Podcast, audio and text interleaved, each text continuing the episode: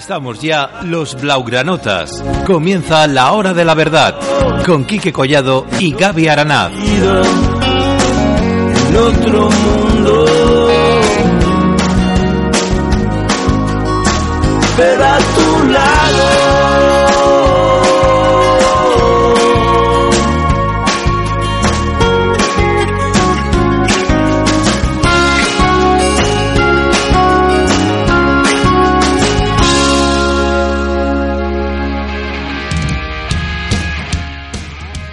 Muy buenas tardes, Blaugranotas, buenas tardes, levantinistas. Aquí estamos puntuales a la cita, como no, en este Blaugranotas Play Radio no- 107.7, como sabéis, 107.7 del dial. Y aquí estamos prestos y dispuestos para comentaros todo lo que pasa, como no, con la actualidad levantinista. Aunque sí es verdad que es una semana de descanso, es una semana de consenso, de conciliación, diría yo, y también, como no, de mini pretemporada, como hemos visto.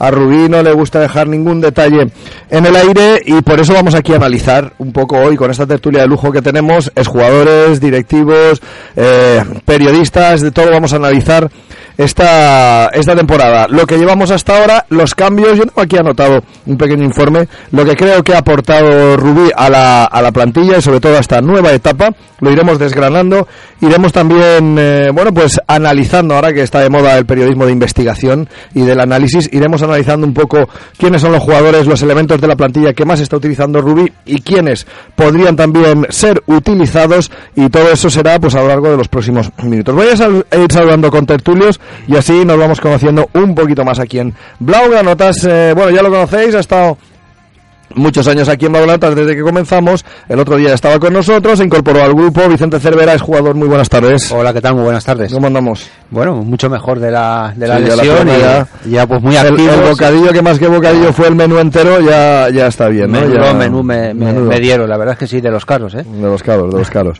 Pero bueno, ya todo bien, ¿no? Todo Ya no hay perfecto. derrame, ya nada de nada. Nada, ya luchando y trabajando a tope. Muy bien, pues nada, muchas gracias por eh, estar aquí. También otro hombre que ha corrido por el Ciutat, que ha corrido por el césped, por la banda, por el centro, por todas partes, porque cuando uno sale al Ciutat, al Ciutat, la verdad es que se le hacía interminable. Aquello era un portaaviones, casi mirabas y a veces decías, ¿dónde estará la otra portería, no? Pero bueno, es el, el estadio que uno lleva y los colores que uno lleva dentro. Época 2008-2011, Miguel Pérez, muy buenas tardes. Hola, buenas tardes. Bienvenido, ¿cómo estás? Muchas gracias. Pues muy bien.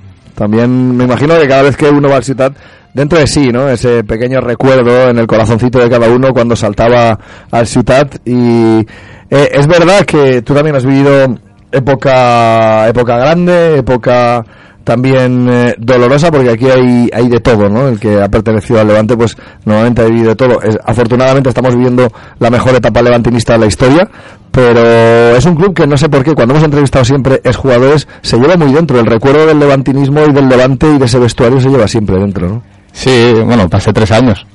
Tres años que fueron muchas más cosas positivas que negativas. Eh, un ascenso a primera, el año, el primer año de primera que, bueno, que al final los pudimos mantener. Y tres años maravillosos donde coincidí con gente fantástica. Entre ellos Tomás Pérez, que está aquí hoy con nosotros Ahora y que, y que para mí, bueno, él ya sabe el aprecio que lo tengo y, y encantado. Encantado de, de ir todos los partidos al ciudad. De hecho, soy socio Mm. y, y disfruto mucho cuando, cuando voy. Es verdad que el equipo este año toca sufrir, como todos los años, pero yo estoy convencido de que, de que, vamos, lo que, te- que tenemos que salvarlo. Sin duda que sí. Además, bueno, pues eh, te tira mucho el cabañal, me han dicho, ¿no? A mí el Levante me tira todo, todo en sí. Yo es un, es un club que, que me ha marcado mucho por los tres años que viví, por las situaciones por las que, por las que pasamos y bueno, eh, contento estoy de, de haber pertenecido a este club y, en cierta manera pues seguir perteneciendo. De hecho soy madrileño pero aquí estoy en, en Valencia y aquí me he afincado. Y a gusto. Sí, muy feliz. Bueno, luego nos contarás también qué estás haciendo ahora mismo y, Vale.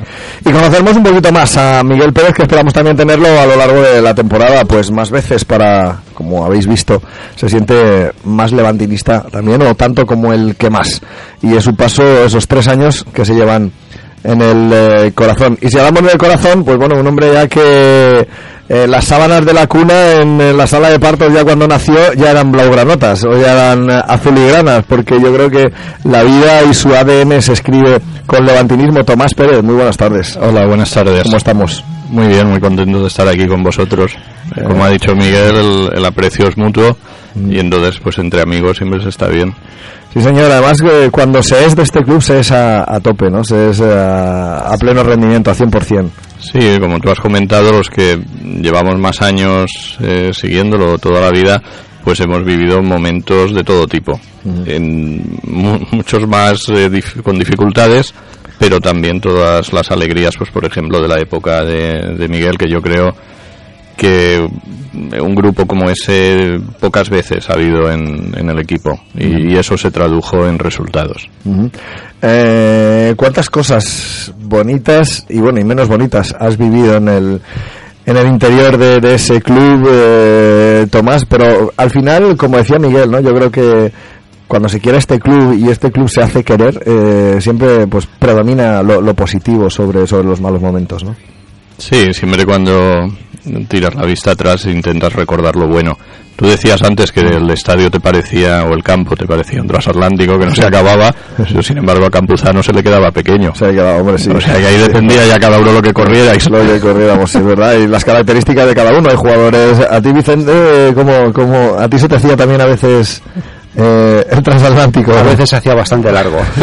¿no? Como muchos Sobre- campos. Los últimos 10 minutos de partido, ¿no? Sobre todo. la verdad es que sí. Muy bien. Bueno, pues eh, aquí estamos, eh, encantados de saludaros, gracias, bienvenidos a todos. Y bueno, antes de empezar ya en, en, en- en plenitud de lo que es eh, el actual Levante, sí me gustaría también, bueno, recordar también tu época, Vicente, que supongo que también la guardas con mucho cariño, ¿no? Dentro de ti. La de hecho, yo sí. siempre que veo fotos tuyas por ahí es con, bueno, pues con la indumentaria levantinista y en el, en el siempre, siempre lo llevo, siempre lo llevo en, en mi mente, en mi corazón y la verdad es que es muy difícil, ¿no? Desprenderse también de, de esos colores y la verdad es que, bueno, pues siempre estamos ahí, ¿no? Luchando, aunque sea desde, desde la lejanía, ¿no? Eh, pues siempre estás luchando y estás aportando tu granito de arena, ¿no? Para que el club pues siempre esté en lo más alto posible y bueno, pues en los momentos difíciles, pues estar ahí, ¿no? Que no solo hay que estar en los momentos buenos, sino también en los momentos difíciles donde, bueno, pues hace falta que todos rimemos hacia el mismo lado. Miguel, el mejor recuerdo supongo que el ascenso, ¿no? Lo que eso no se te olvidará en la Sí, vida. el ascenso no se olvida. Eh, el correr por la banda También. de ciudad y, y que la gente escuchar el run run ¿no? de cada vez que Bueno, recuerdas el perfil de Miguel, dónde jugabas, qué era lo que más te gustaba, tus características como, como jugador. bueno que lo diga Tomás no ya que está aquí que lo diga Tomás. cuéntanos, cuéntanos para ti cómo era Miguel Pérez. No, hombre, yo lo recuerdo eso, corriendo la banda y siempre jugando para el equipo. Yo creo que haciendo, haciendo equipo.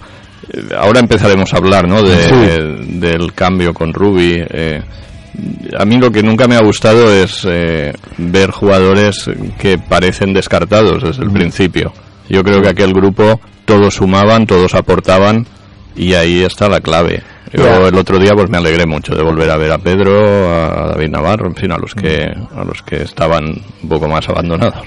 Ahora hablaremos de ello también y bueno, Tomás también pregunta casi casi obligada, eh, hombre entregado al club, eh, patrono, eh, bueno, pero hace unos meses eh, pues nos quedamos todos sorprendidos porque porque Tomás Pérez un poco deja ese ese lugar, esa ubicación que tenía tan representativa dentro dentro del club, coincide con una serie de acontecimientos, bueno, que todos conocemos, que lo- con la posible venta a un inversor americano y bueno, pues han elucubrado muchísimas cosas. A mí me gustaría que para todo el levantidismo que te conoce bien, que sabe lo que quieres a este club y que sigues estando ahí evidentemente para lo que haga falta, ¿cuál es la verdadera razón por la que después de tantos años Tomás no está ahora mismo, por ejemplo, en ese consejo?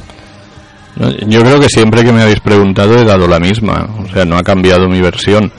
Eh, Yo eh, creía firmemente que era una muy buena oportunidad para el Levante y al no sentirme Identificado con el identificado proyecto. o no, no coincidir o no compartir la decisión final, pues yo sabía que no iba a estar sumando como debía sumar en el, en el Consejo. Y eso es lo que dije desde el principio, que al lado del presidente hacía falta gente que creyera de verdad que la mejor opción era la elegida. Y yo no lo creía así, sigo sin creerlo. Eh, apoyaré como el que más, y, pero es que es una opinión que, yo sabía que no iba a cambiar. ¿Crees que se ha dejado pasar una buena oportunidad de mejorar? Sí, yo, no, yo no tengo ninguna duda.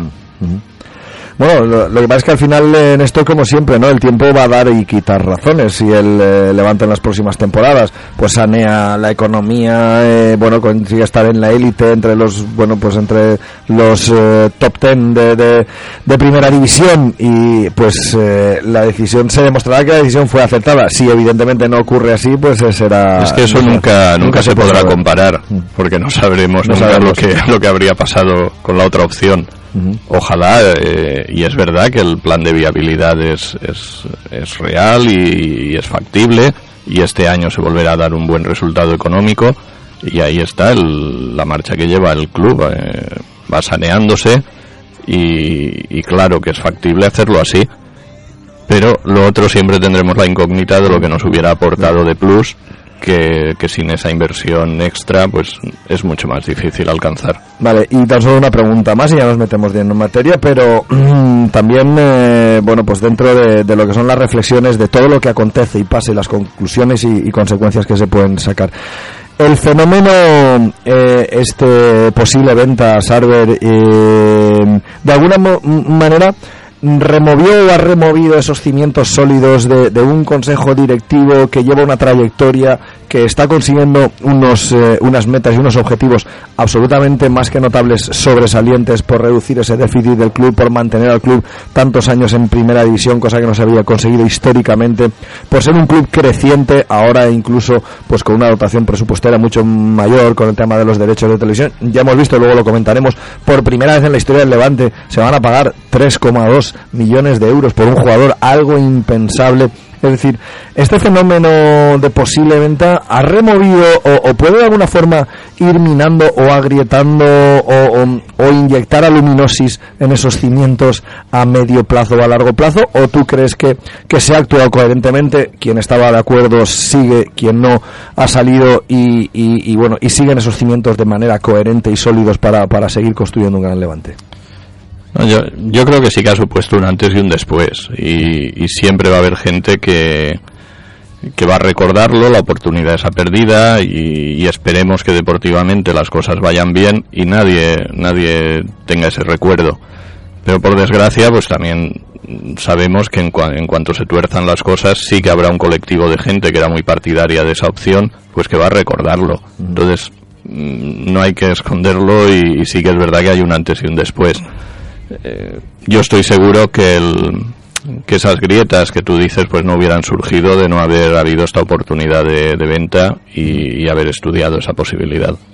Muy bien, pues en cualquier caso, así está el, el panorama. Puede haber una semilla incipiente ahí de una posible fragmentación, pero lo que está claro, como dice Tomás, es que al final el devenir de la bolita va, es el que va a dar y a otorgar, eh, bueno, pues eh, exclusividades de éxito.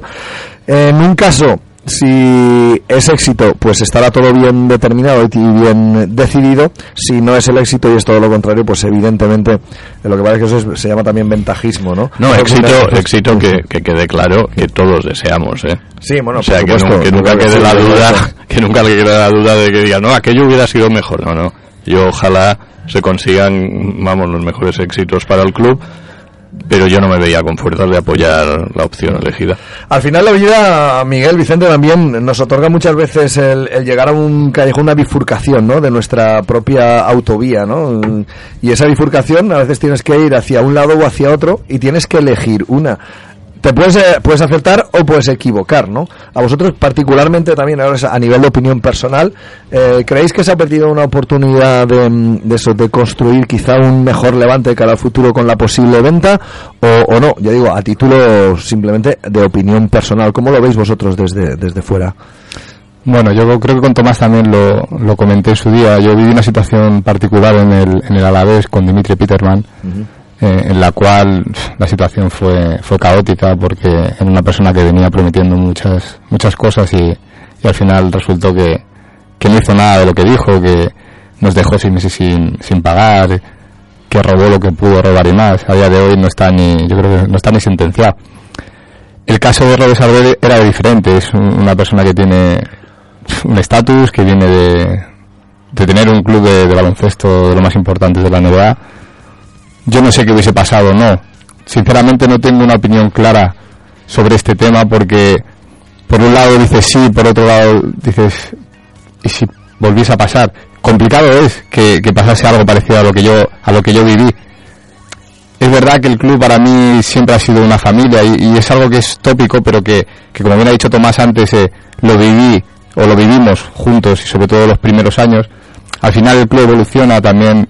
Eh, no tiene nada que ver el levante de hoy en día con el que cuando yo, yo llegué, nada que ver. A, Doy fe, doy fe, doy fe a nivel, a nivel de muchísimas cosas, de muchísimas cosas, se pierde esa esencia, esa, no sé, a mí me entra nostalgia cada vez que voy a la ciudad y, y- y veo cosas que, que ya no, que ya no, tu tiempo vivías y veías y palpabas, ¿no? Y que ahora sí, no se ven. sí.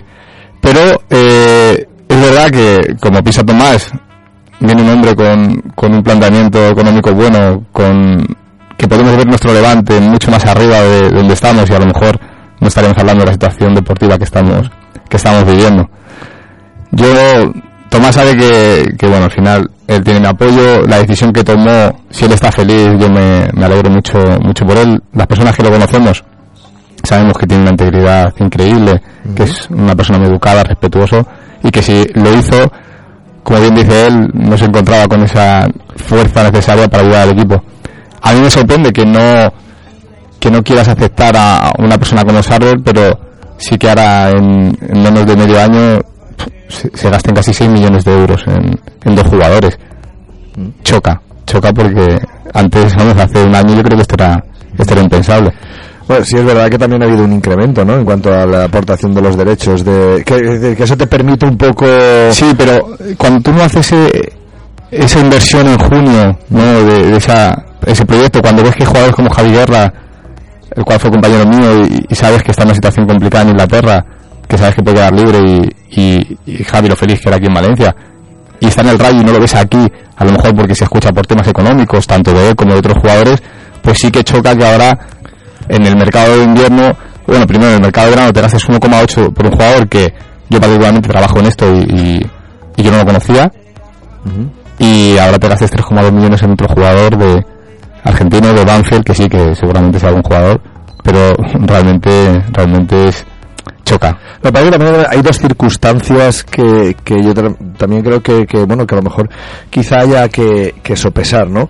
Una es, evidentemente, la que estábamos diciendo, que sí que ahora el, el, el Levante va a percibir o percibe un, bueno, pues una, una cantidad económica muy superior por el tema de la reestructuración de los, de los derechos y eso te permite un poco lanzarte. Pero también es verdad que ahora te, te ves el último es decir, que te ves eh, eh, en un puesto que no te has visto en los últimos años, quizá con la necesidad más imperiosa que nunca de tener que, que provocar una, una reacción en el equipo, es decir, o la necesidad de fichajes, si hacen falta, y después también que han habido mm, bastantes críticas, sobre todo sobre Manolo Salvador, en los últimos tiempos por, por la falta un poco de, de planificación, bueno, y sobre, y sobre el propio Consejo Directivo por la falta de fichajes y falta de refuerzos. En, se criticó mucho, por ejemplo, el año pasado, ¿no?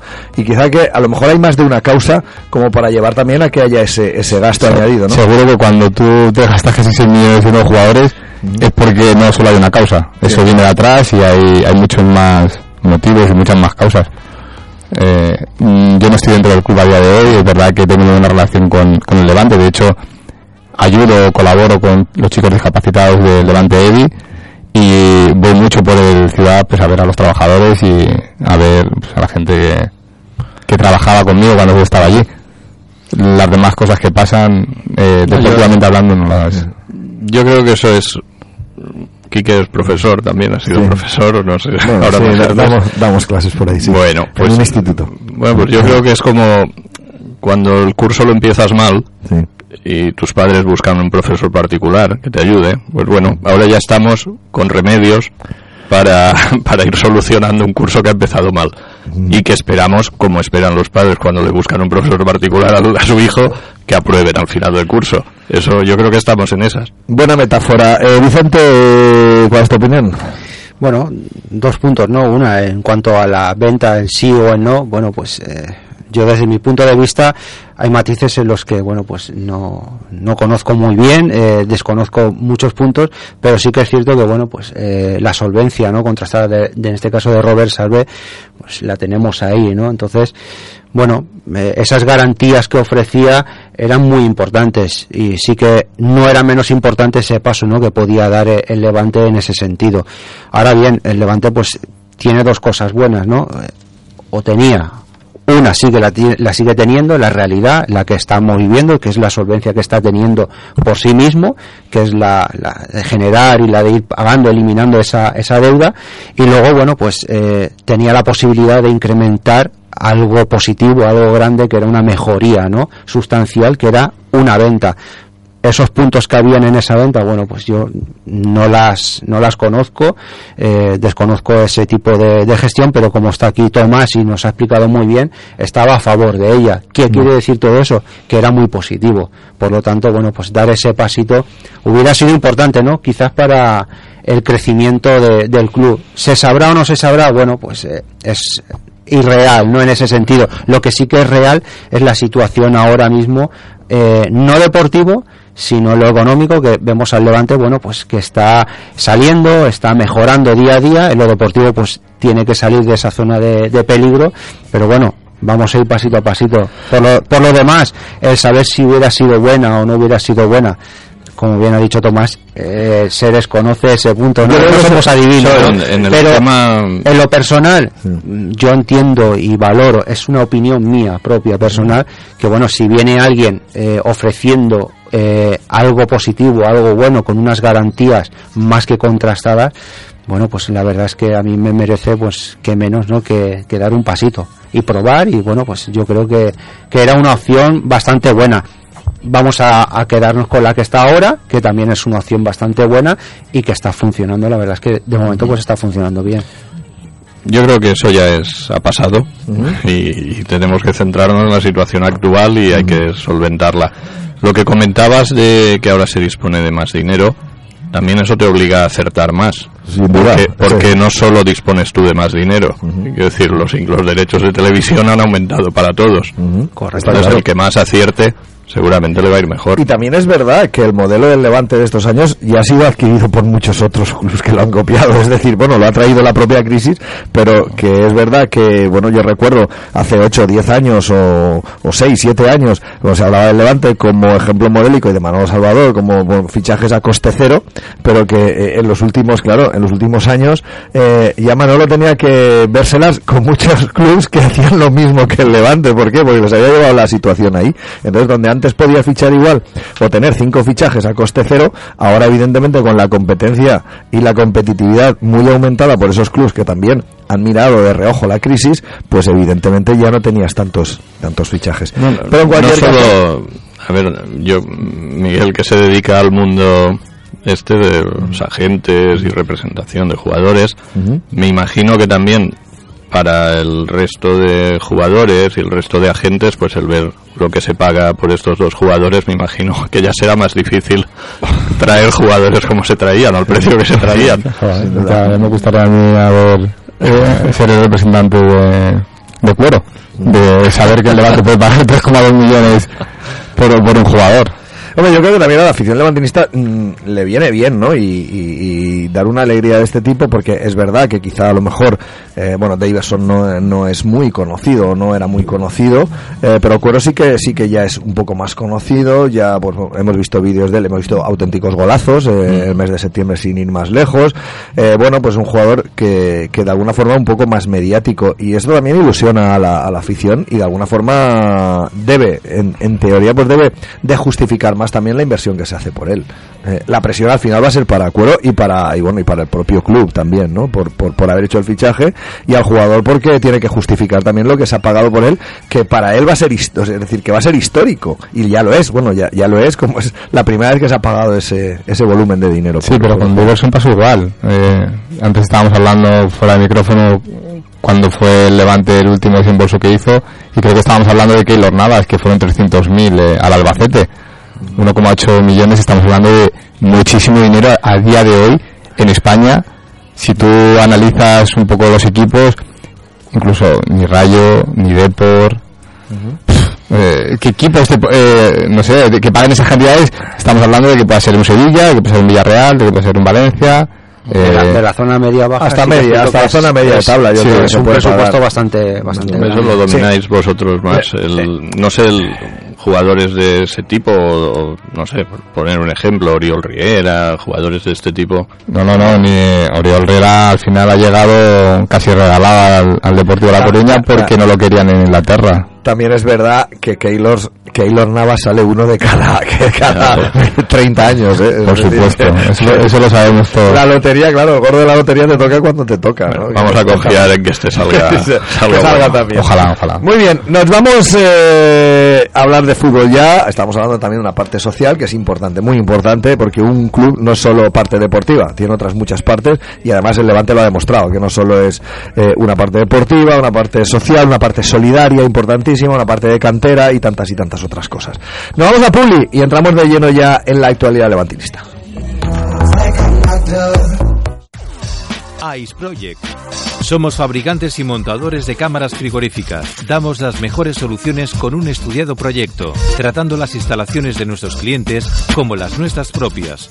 Te podemos asesorar en el Polígono Industrial Gutenberg, calle Milán sin número, Pobla de Baibona, Valencia, o en nuestra web www.iceproject.com. Grupo ATP le ofrece soluciones integrales de comunicación y publicidad. Somos impresores y suministramos al profesional todo lo que necesite para llegar a sus clientes. Disponemos de más de 5.000 metros cuadrados con maquinaria de última tecnología a su alcance. Visite nuestra tienda online con los mejores precios en impresión digital gran formato. www.grupo-atp.com Estamos en Polígono Industrial Fuente del Jarro, calle Villa de Bilbao número 10, Paterna, Valencia. En Custom Informatic somos especialistas en telefonía móvil, productos informáticos y programas de gestión. Trabajamos con productos de primera gama y somos capaces de cubrir todas las necesidades en comunicación, informática y software. Recuerda, Custom Informatic en calle Músico Ginés número 2, Valencia. Teléfono 96 356 4461. O bien, haz tus compras online en www.customstore.es. ¿Qué hace Creatividad Visual? Es una empresa especialista en rótulos, impresión digital, letras en relieve, lonas, banderas, vinilos decorativos y fotocalls para eventos. Nosotros te lo diseñamos, te lo fabricamos y te lo montamos. Consulta nuestra web en www.creatividadgac.com y haz tus pedidos online. Nos puedes encontrar en Parque Tecnológico de Paterna, calle Sir Alexander Fleming, número 9, Valencia. Teléfono 96 182 1393. Recuerda, que hace creatividad visual.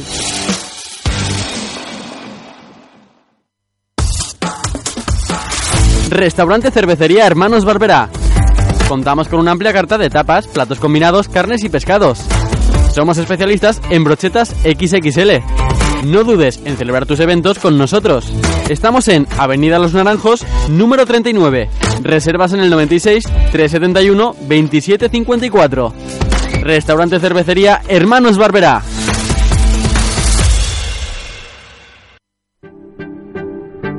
¿Tienes una empresa y quieres vender mejor tu producto? La comunicación y el marketing son la clave. Redes sociales, reputación online, branding, gabinete de prensa. Te asesoramos en todo lo necesario. Entra ya en www.inbogacomunicación.com. Deja la comunicación en manos de profesionales. Y recuerda, Inboga Comunicación es la solución. Sport Padel Paterna, donde podrás disfrutar de las mejores instalaciones cubiertas para practicar tu deporte favorito, el pádel.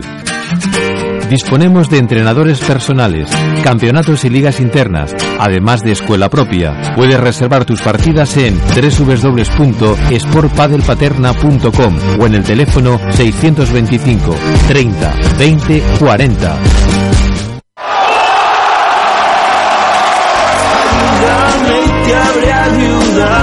Estás escuchando Blaugranotas. en otra vida.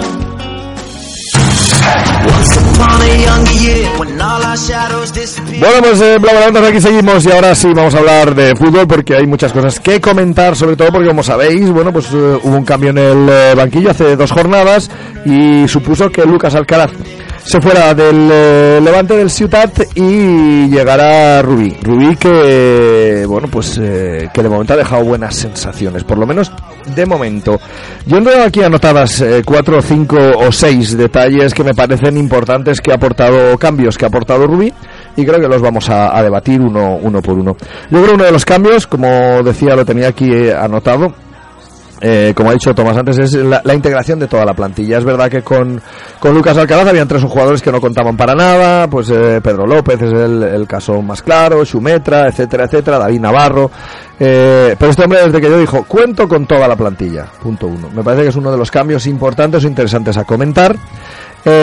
además de eso, yo creo que se ha notado otra cosa que me parece importante y es ya no solo integrar a toda la plantilla, sino la integración en el once inicial, en la titularidad. También vimos que en la primera alineación aparecía David Navarro, aparecía Pedro López, es decir, aparecía Rubén, que nos quedamos todos muy sorprendidos porque no llevaba una buena racha en los últimos tiempos, el, eh, gran jugador setadense. Y esa es otra, otra incorporación o otro cambio que me parece interesante. La preparación física es algo que se ha dicho, de hecho, además llega el parón y se van a Oliva a hacer una especie de mini pretemporada porque se deduce o se desprende de las declaraciones del míster de, que, bueno, pues en los postpartidos, de que el equipo llega muy bien en la primera hora de partido, de hecho lo, hemos visto así, pero los últimos minutos, aunque no deja una mala imagen, pero sí que ahí parece que un bajón físico importante y entonces eh, el míster pues decide hacer una preparación física que además ayuda a que conozca un poco más la plantilla porque lleva también poco tiempo en la, en la plantilla. Yo creo que se ha potenciado también otra, otro recurso que trae Rubí o aporta al equipo, se ha potenciado la estrategia, es decir, el balón parado. Yo creo que estamos viendo todos que en los corners, que en las faltas, que en los saques de banda se están haciendo cosas que no se hacían con Lucas Alcaraz, o por lo menos con tanta diversidad y con tanta versatilidad como, como se hacía con, con Lucas, ¿no? Y después, mm, definitivo, y yo creo que eso sí que se ve y es evidente, un cambio de esquema. Un cambio de esquema clarísimo. Se abandonan los cinco defensas, que era una constante últimamente en Lucas Alcaraz, con lo cual, pues nos hacía que, que saliésemos con el autobús de dos pisos prácticamente en cada partido, aunque en algún caso nos fue bien. Eh, pero es verdad que, bueno, haciendo un bagaje de, de, bastantes partidos o mirando una trayectoria más amplia en el tiempo o mayor recorrido, pues eh, no acababa de convencer esto a, a, nadie. Se olvida de los cinco defensas, mete a Simao Mate por delante, un poco de enganche también con, con la otra línea de cuatro, de cuatro medios, e incorpora a Rubén, incorpora a David Navarro, incorpora a Pedro López, y, bueno, y ese dibujo de 4-1-4-1, que es mucho más versátil y que mucho más mutable, y que vemos que en ataque se transforma en un 4-3-3 con Morales y con Rubén por las bandas, acompañando a Roger, pues transforma el equipo y vemos que, que, que también la presencia de Simao reforzando ese centro del campo, ayuda y potencia mucho, aporta músculo y aporta sobre todo contención y solidez en el centro del campo y vemos a otro equipo. De hecho, en Mestalla yo creo que se vio otro equipo y contra en el último partido contra el Deport también vemos eh, otras sensaciones, ¿no? Y eh, al final yo lo que resumiría también este cambio de esquema táctico con dotar un poco más de identidad. Al equipo se le ve con, con más identidad o sabiendo un poco lo, lo que quiere, lo que quiere. Y por último diría que todo eso, todo unido, ha llevado a un cambio de actitud en la plantilla en general y en los jugadores, cosa que además hemos podido constatar hablando personalmente con algunos jugadores. Esto es otra historia, este tío eh, trae otro rollo, con él estamos a gusto, con él, es decir, que la, la plantilla no estaba cómoda al final con Lucas Alcaraz. Vamos por partes. Mm, ¿Algo más que añadir a todo esto? ¿Se queda algo en el tintero o queréis que resume bastante bien todo lo que ha aportado Rubí? No, yo creo, los que habéis sido jugadores, pues cuando llega un entrenador nuevo, eh, todo el mundo le quiere agradar, ¿no? El que menos jugaba quiere, quiere tener la oportunidad y el que estaba jugando pues tiene que volver a agradar al nuevo. Yo creo que siempre supone un, que se mueva algo, se mueva algo. Lo de la pretemporada, pues bueno, es lo que es quizá empezar un poco más tarde que el resto de equipos a, intentar salvar la temporada. estamos haces una nueva pretemporada ahora cuando, cuando ya llevamos unas cuantas jornadas. Pero seguramente pues ha servido para que el entrenador conozca mejor a todos y, y ellos también hagan más grupo y bueno, yo creo que es positivo. No sé, ellos qué opinan. Valoraciones, Vicente. Yo, yo creo que Rubí en este caso ha conseguido ya algo muy importante, que es sacar a- al equipo de ese estado anímico que tenía, ¿no? Tenía, yo creo que mucha pesa- pesadez mental y yo creo que el recuperar a esos jugadores con los que Lucas Alcaraz pues no contaba en absoluto para ellos ha hecho que la plantilla pues sea más competitiva, ¿no? No es lo mismo tener a 12, 13 jugadores que saben que son los que van a estar disputando minutos partido tras partido que el tener ya 20 tíos que sí que saben que tienen que luchar y tienen que trabajar mucho para ganarse ese 11. En este caso, bueno, pues como tú bien decías, David Navarro, Chumetra, Pedro López, etcétera, etcétera. Bueno, pues querer ya contar con ellos es decir al resto de la plantilla que para mí todos son iguales y no tengo todavía un 11 definido. Es un mensaje, es un mensaje. Exactamente, entonces con esto yo creo que lo que quiere ya transmitir es la competitividad ya para, para todos los jugadores y eso se transforma a su vez que veamos un equipo mucho más eh, activo en todos los partidos, al margen del dinamismo que vaya transmitiendo, ¿no? Eh, Rubí en este caso, pues nuevos conceptos, nuevo sistema táctico, nuevas jugadas, etcétera, etcétera, y estamos viendo pues que, que es importante todo eso, pero ojo, eh, no nos olvidemos que también el dar mucha información a los jugadores, bueno, pues tienes que ir con mucho cuidado porque el, pasar ese tipo de información, el jugador pues se puede colapsar, ¿no? En algún momento el recibir esa información, yo creo que lo está gestionando bastante bien, como decíamos, esta min- mini pretemporada en Oliva que hoy termina, si no recuerdo mal, ya, lo- ya el equipo ya regresa. Bueno, pues yo creo que está sirviendo para adquirir una serie de conceptos técnico-tácticos en los que el equipo, bueno, pues va a mejorar, o por lo menos de eso se trata, ¿no? Que vaya mejorando y vaya adquiriendo y vaya saliendo de ahí abajo. Miguel, eh, tu visión, tu reflexión sobre todo esto que estamos comentando. Bueno, la, la primera y principal es la ilusión. Eh, eso es fundamental. Yo he hablado con jugadores que estaban jugando y con jugadores que estaban defenestrados y te puedo asegurar que están al mismo nivel de ilusión. Y eso es lo más importante porque yo me pregunto, 22, 23, 24 jugadores en plantilla, ¿por qué un entrenador se carga 5 a 6 así como así? O sea, es que no tiene ningún tipo de sentido. Son jugadores que al final a la larga lo vas a necesitar. Hablas Sí, de que- Lucas ahora en este caso, ¿no? Sí, sí, claro, yo hablo de, de Lucas Alcaraz. Yo no sabía hasta qué punto eso era cierto, pero me lo han corroborado, ya te digo, jugadores que, que incluso jugando se quejaban de, de que hay jugadores de, que los tenían apartados totalmente. O sea, al final Lucas se centraba en 13 jugadores, a los demás los mandaba fuera y, así ha sido. Yo creo que es un fallo eh, que no, no lo han perdonado a la plantilla y es que es normal. Eso por un, por un lado. Que Ruby es un obseso de la estrategia, eh, es- está claro. Yo lo sé, que es así, que el día de Mestalla a mí el equipo me gustó bastante.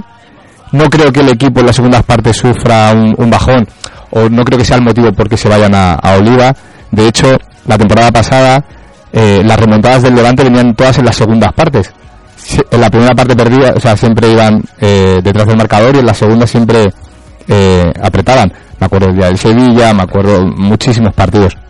Lo ha hecho más que nada porque Rubí necesita tiempo, necesita seguir dando ideas. ¿Pero a ti te ha parecido, por ejemplo, en estos partidos eh, el fondo físico del, del equipo eh, era adecuado o no? Pues mira, yo el día de Valencia, que estuve aparte retransmitiéndolo para una radio, eh, al final el, el equipo muere por el penalti.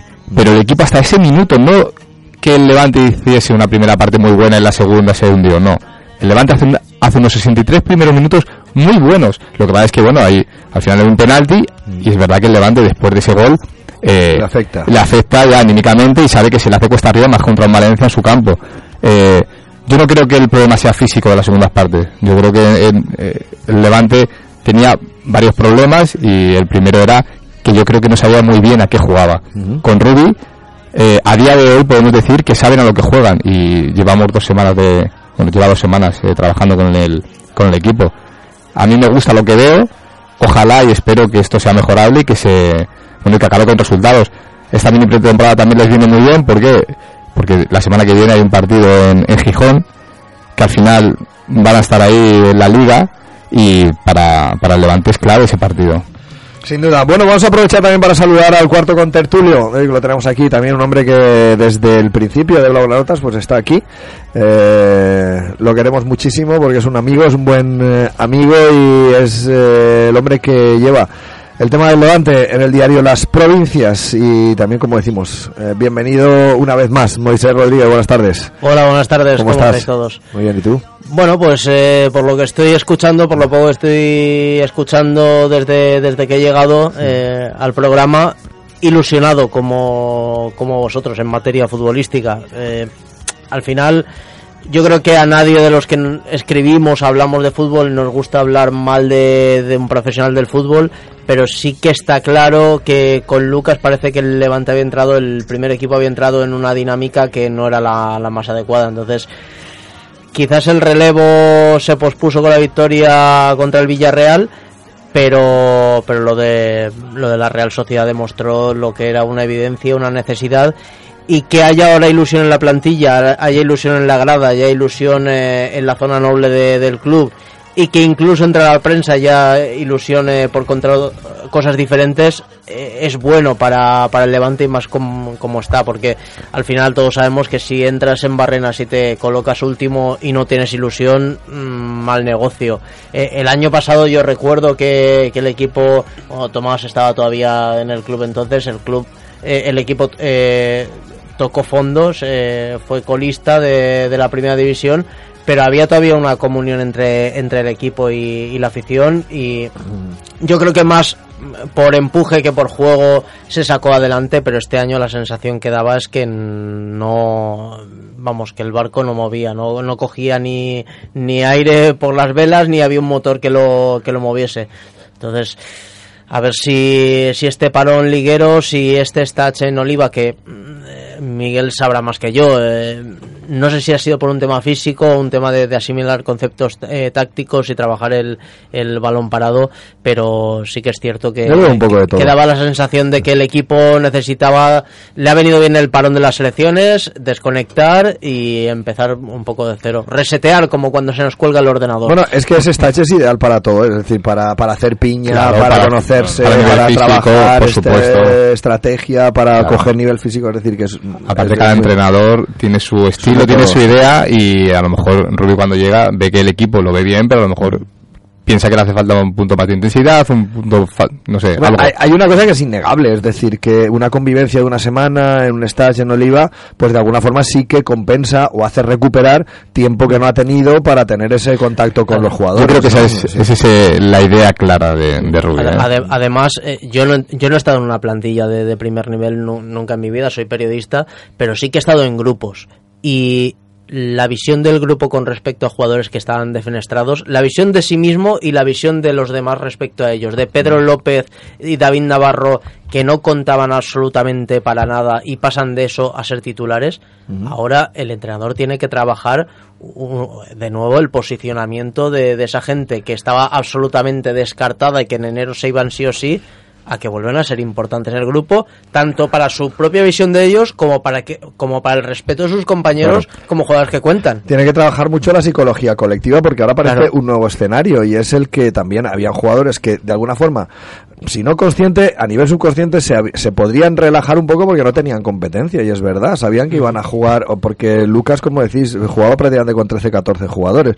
Con lo cual cuando uno no se ve presionado de decir, bueno, pues si es que me relajo un poco, pues eh, me pueden quitar el sitio. Ahora si están todos enchufados, evidentemente eso es un, un grado, un motivo de estímulo más a toda la plantilla que es un mensaje también. Nadie se puede descuidar. Aquí no tiene nadie el sitio garantizado. El otro día, precisamente, en zona mixta, hablando con uno de los, de los jugadores del Levante, es que no sabemos nadie quién va a jugar el domingo. Y eso, pues bueno, también es bueno. Es decir, es lo mismo que decir, pues todos pueden jugar, ¿no? Antes se quedaba con 14 a, a ensayar la, la estrategia y los, los- otros a casa.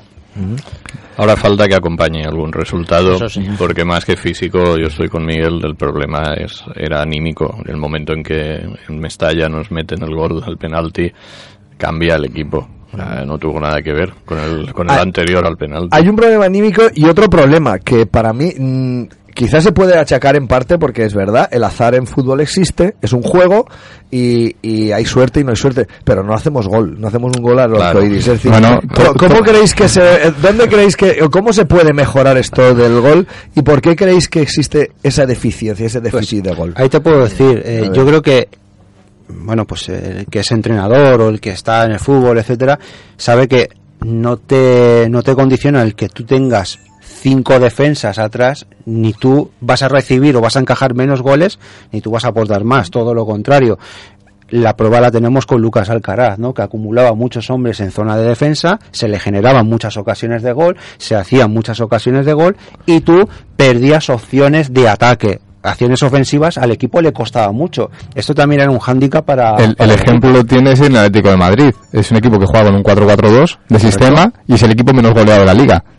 Eh, Claro, eh, ahí tienes unas variantes. En ese sistema de juego, pues te ofrece unas variantes. Lo que ha conseguido Rubí en este caso, pues es modificar eso y adquirir otro tipo de variantes y acumular más hombres por delante del balón para generar muchas más ocasiones que por, dela- por detrás del balón. Sí que está trabajando muy bien ese repliegue, sí que está trabajando muy bien esa zona defensiva, está haciendo que el equipo con menos hombres se le genere menos ocasiones de gol, pero sí que es cierto que lo que quiere es que genere más ocasiones de gol porque el equipo sí que llegaba.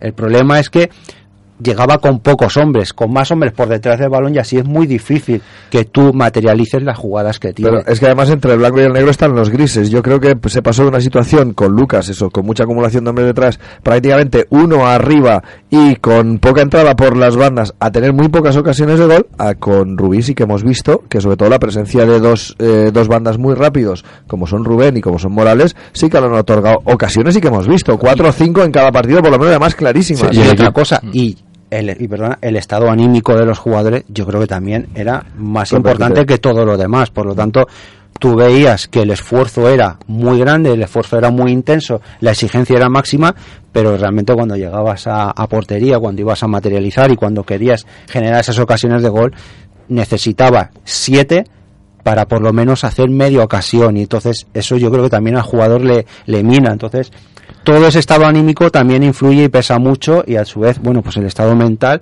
se transfiere al estado físico y eso es una carencia que el equipo pues bueno por H por B pues la tenía y bueno pues lo trabajaba de esa manera con Rubí pues ha lo, que, intentado lo que modificar decía aquí, que la pizca de suerte esa Roger Sí. ha tirado dos Dos veces, una al larguero, otra al poste, al, no, dos al larguero, allí en Mestalla. sí, y sí, esa y la de, cabeza. la de Morales también, la jugada que hace, que, que le va un poco, no, no lo tira, no tira lo bien que, que se supone que tira Morales, o sea, imagínate No, que pero hace un parador, pero yo creo que con mucha suerte. La mano que le mete el otro día el portero del Depor. eh, Sí, yo, no, yo te hablaba de Ah, Mestalla, no, la jugada individual que hace que hace Morales, que se queda delante de, Y de Jaume Domene, que- tres o sí, y, y se la tira a un lado, más bien flojita, y, y a lo mejor eh, mete ese gol y, y cambia el partido. Sí, que luego claro. es verdad que no mete el gol el Levante, pero que durante todo el partido siguió teniendo oportunidades, siguió llevando el peso del partido y que, y que parecía que el que jugaba fuera de casa era el Fue Valencia. superior al Valencia. Fue superior no, hasta el minuto Valencia. 63, vamos, Muy para mí le dio un baño increíble. Yo, yo más yo más que por las ocasiones, que está claro que las ocasiones hay que meterlas y que, y que si no está esa pizca de suerte, eh, mal negocio, eh, yo veo un poco, yo me fijo mucho en lo, sobre todo en el centro del campo. Eh, y yo el otro día, ayer me preocupé porque sabía que venía al, al per- aquí a la tertulia y no había visto el partido porque estuve con las motos el fin de semana y me preocupé de verlo y me fijé en Camarasa. Camarasa hizo cosas contra el Deport sin hacer un partidazo de, de- de ser Xavi que no hizo con Lucas Alcaraz. Porque yo sé que con Lucas Alcaraz eh, la consigna era no arriesgues. Eh, eh, Camarasa en un par de ocasiones recibe el balón del central o de un compañero de, de la banda y ve que puede progresar y avanza 50 metros en, en conducción con el balón. Incluso hay una ocasión en que sale de atrás, se hace un autopase y, y por fuerza se rompe, rompe la línea de- del Deportivo de La Coruña y provoca un contragolpe. Eso son cosas, son cosas importantes eh, y son cosas que antes con Lucas nos hacían. Se apostaba por un juego más directo, de buscar a Daverson que la bajase y estábamos viendo todo el mundo que, que eso nos generaba prácticamente ocasiones o eran ocasiones anecdóticas. Y ahora se ve que el, que el equipo tiene, tiene otra vocación, otra alegría que yo pienso que es hacia donde tiene que ir el fútbol moderno, sobre Sí. todo los equipos modestos. Ya, pero bueno, el, el problema no es que, a ver, aquí el Levante nunca ha sido de jugar el balón. Es verdad que ahora con Ruiz sí, y parece que se quiere un entrenador que se... pero, pero Miguel, está, todo, está cambiando Sí. todo. Los de la parte baja todos juegan el balón. Eh, Ya, pero sí, pero bueno, han cambiado todos, pero eso no quiere decir que el Levante tuviese que cambiar. A lo mejor el Levante ya tendría que haber cambiado su forma de jugar hace tres o cuatro años. Ah, ese, porque, es otro, ese es otro debate. Claro, eh, el debate, o sea, yo lo que digo es que con Lucas no había lo que es un sistema, claro, porque tú dices sí, que las tienen arriba, pero es que hay muchos equipos que también juegan todavía a lo mejor a sus delanteros y aquí solo tenías un delantero para poder hacer ese juego. O sea, que el problema ya no es que juegues eh, con cinco tíos atrás, el problema es que no tienes un juego claro de lo que quiere el equipo. O sea, eh, era un equipo sin ideas. Ese es el problema. Es que Deverson la bajaba, yo- porque Deverson yo pienso que se la ha criticado injustamente. Deverson desde el primer día y sin estar acoplado cazaba muchos balones por alto y de espaldas al, al marco, pero ¿y a quién se la daba? ¿Una de la tenía?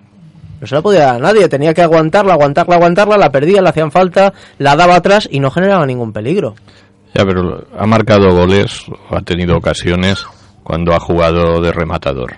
Cuando- Claro, claro, cuando- pero claro, tú tienes entonces, un rematador, lo que puedes tirar necesitas- balones a Daverson allí largos y... eh, Pero si tienes a, mira, tienes, si, si Diverson tiene que jugar eh, dentro del área y es un rematador nato, si tienes a dos jugadores, como es Morales en la derecha, que es el jugador más desequilibrante del Levante, y para mí una de las revelaciones del año pasado de la Liga, y que este año lo puedes seguir haciendo si quiere, y si el, si el equipo lo acompaña, ya lo demostró el día de Mestalla, y luego por izquierda tienes a Rubén, por favor, vamos a jugar por bandas y vamos a meterle centros a Diverson y a otro delantero que venga por detrás, sea Rugger o a Casadesus si juega media punta. Vamos Gilas, a que hasta ahora de momento no- no se ha enterado. O, o Gilas, o Gilas, pero bueno, te digo, te, te he dicho Diverson y te digo Casadesus porque son los que yo pondría.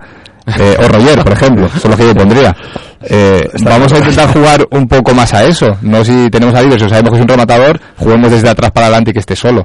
La metáfora, Miguel, está clara de tu pasión por Gilas. Ha quedado. No, no, no, no, no es mi pasión, es, al final yo soy un hombre de claro, fútbol, está me claro, gusta ver claro. y al final todos tenemos nuestra alineación y tenemos nuestros No, es verdad, es un caso mm, ciertamente sorprendente porque eh, el año pasado yo creo fue un bastión en el un fundamental Sí, en la, Córdoba la- y la- primera vuelta, la segunda no La quiso. segunda. Y aquí yo lo que, como bien ha dicho antes Tomás, y ha recalcado una cosa sobre mí, es que yo era jugador de equipo. Y a mí me gustan los jugadores de equipo, aparte de que sean muy buenos y que marquen diferencias. A mí me gusta Messi, me parece el mejor jugador del mundo. Pero también me gusta Puyol, me gusta Xavi, me gustan jugadores de equipo, gente que, que realmente eh, miren por el equipo. Y claro, si yo voy al, al Ciudad de Valencia y veo que hay un jugador que no quiere correr, conmigo ese jugador no jugaría. No es nada personal porque ni lo conozco. Yo solo digo que yo pondría a lo mejor jugadores que a lo mejor técnicamente no sean mucho mejor que él, pero que sí se dejen el alma por el equipo, porque el Levante es eso, el alma, el equipo es alma. Yo, yo lo Casa, de, que... Casa de sus técnicamente sí que es, sí que es mejor. Sí, ahí ahí para se mí sí. juntan las dos cosas. Para mí sí. Y yo, por no pintar el mundo maravilloso con Ruby, que parece que lo ha cambiado todo, yo el otro día, quizá ya te digo, cuando me fijé, igual ya faltan 25 minutos de partido. Hubiese sacado a Davidson en vez de a Gilas. No, no, no, no, era, no iba por ahí mi, mi comentario. Mi comentario iba porque le faltaba los delanteros, los hombres de arriba, trabajar y hacer esa primera presión que le cueste al Deportivo sacar el balón desde atrás. Se Ya, pero eso que la presión. Gilas no presiona. Ya, por Bueno, eso, lo menos lo- lo hemos por eso ya te digo, los últimos 20 minutos que se, que se acusa el desgaste, el Depor tenía conducción de balón hasta la divisoria muy, muy sencilla y muy cómoda porque nadie le presionaba la salida de balón. Eh, muy interesante. Seguimos porque te- nos queda un segundo bloque de Publi y ya acabamos la tertulia con las últimas reflexiones. Ice Project. Somos fabricantes y montadores de cámaras frigoríficas. Damos las mejores soluciones con un estudiado proyecto, tratando las instalaciones de nuestros clientes como las nuestras propias. Te podemos asesorar en el Polígono Industrial Gutenberg, calle Milán sin número, Pobla de Baibona, Valencia, o en nuestra web www.iceproject.com. Grupo ATP le ofrece soluciones integrales de comunicación y publicidad. Somos impresores y suministramos al profesional todo lo que necesite para llegar a sus clientes. Disponemos de más de 5.000 metros cuadrados con maquinaria de última tecnología a su alcance. Visite nuestra tienda online con los mejores precios en impresión digital gran formato. www.grupo-atp.com Estamos en Polígono Industrial Fuente del Jarro, calle Villa de Bilbao número 10, Paterna, Valencia. En Custom Informatic somos especialistas en telefonía móvil, productos informáticos y programas de gestión. Trabajamos con productos de primera gama y somos capaces de cubrir todas las necesidades en comunicación, informática y software. Recuerda, Custom Informatic en calle Músico Ginés número 2, Valencia. Teléfono 96 356 4461. O bien, haz tus compras online en www.customstore.es. ¿Qué hace Creatividad Visual? Es una empresa especialista en rótulos, impresión digital, letras en relieve, lonas, banderas, vinilos decorativos y fotocalls para eventos. Nosotros te lo diseñamos, te lo fabricamos y te lo montamos. Consulta nuestra web en www.creatividadgac.com y haz tus pedidos online. Nos puedes encontrar en Parque Tecnológico de Paterna, calle Sir Alexander Fleming, número 9, Valencia. Teléfono 96 182 1393. Recuerda, que hace creatividad visual.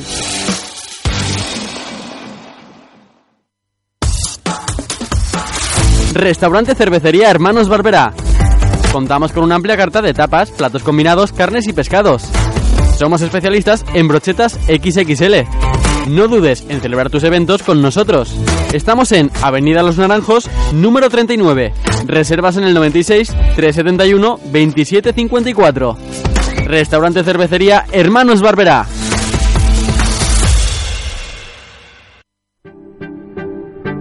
¿Tienes una empresa y quieres vender mejor tu producto?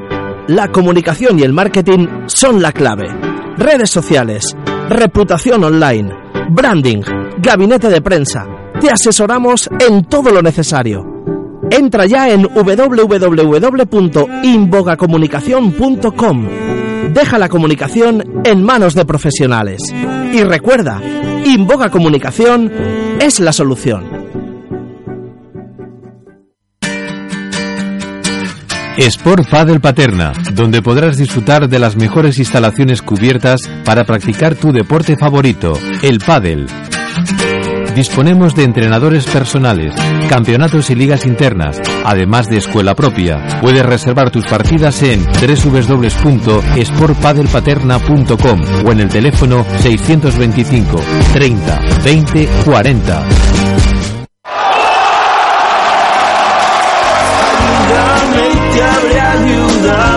Estás escuchando Blaugranotas. en otra vida. Bueno, bueno, notas a ritmo de trompeta, a ritmo del mejor jazz o jazz fusion, como se quiera, aquí estamos. Eh, vamos a ir despidiendo, lamentablemente, porque como veis, con la tertulia de lujo que tenemos hoy aquí, estaríamos meses y meses y años hablando de nuestro Levante. Reflexión final, vamos con la reflexión final. Vicente, reflexión final de bueno la situación actual. ¿Qué te parece? ¿Cómo crees tú que va a evolucionar este Levante?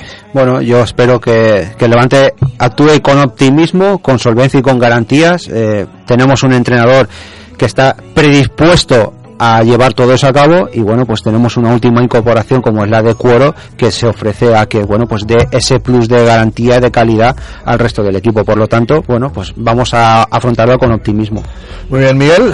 Pues con optimismo, con ilusión y sabiendo que, que hay que dejarse todo por el todo a día de hoy porque lo importante para todo el Valencia, bueno, el levantinismo y para la gente que vivimos en Valencia es que el Levante esté otro año más en primera división y yo creo que ahora se pueden hacer las cosas bien y se están haciendo bien para que eso sea así. Muy bien. Moisés.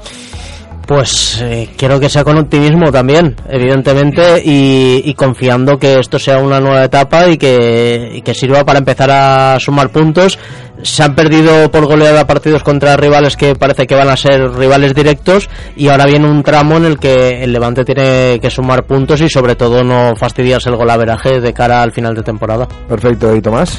Pues se acerca la Junta General de Accionistas, se van a presentar unos resultados económicos muy buenos y es clave seguir en primera división para poder seguir aportando esos resultados. Yo desear que ese profesor particular que se ha buscado a un alumno que ha empezado mal el curso, como es Cuero o como puede ser Ruby, pues que consigan que el alumno a final de curso apruebe, que sería la permanencia. Perfecto. Bueno, pues eh, muchas gracias a todos. Gracias Tomás, gracias Moisés, gracias Miguel, gracias Vicente. Seguiremos aquí en Blaugranotas. Recordad, mañana estaremos también a las 4, con- a las 3, perdón, de 3 a 4, contándonos toda la actualidad levantinista. Buenas tardes, Abel Martínez estuvo en control. Saludos de Quique Collado. Hasta mañana.